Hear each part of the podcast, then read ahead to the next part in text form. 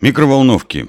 Пять нюансов. Пишет Алексей Надежин с сайта lightjournal.com. Микроволновые печи есть почти в каждой семье, но не все знают некоторые моменты, связанные с ними. Почему-то почти нигде в параметрах микроволновых печей не указывают потребляемую мощность. На всех сайтах, во всех магазинах указывается мощность микроволн. При этом потребляемая мощность почти вдвое больше. 750-ваттная микроволновка потребляет почти 1300 ватт, 600-ваттная около 1150 ватт. Регулировка мощности у обычной микроволновки на самом деле не меняет мощность. Микроволновка потребляет все те же 1100-1500 ватт. Просто нагрев с периодичностью несколько секунд включается и отключается. А настоящая регулировка мощности есть только у инверторных моделей – у них на передней панели обязательно большими буквами написано «инвертер». 95% людей, а то и больше, используют микроволновку только для разогрева еды и никогда не пользуются многочисленными дополнительными функциями.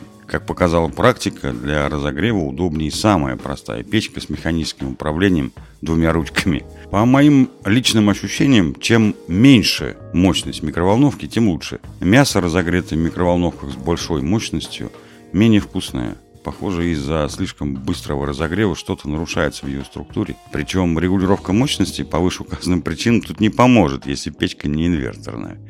Сейчас можно найти микроволновки с минимальной мощностью микроволн 600 Вт. И это лучший вариант. Для питания обычной неинверторной микроволновки требуется чистая синусоида.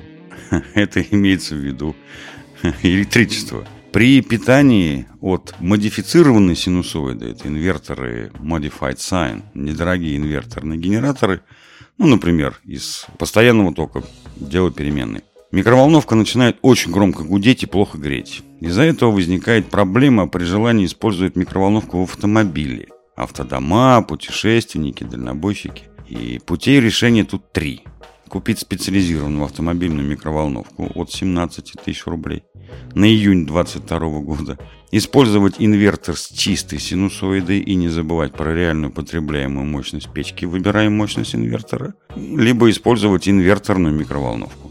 Всем мира! Thank you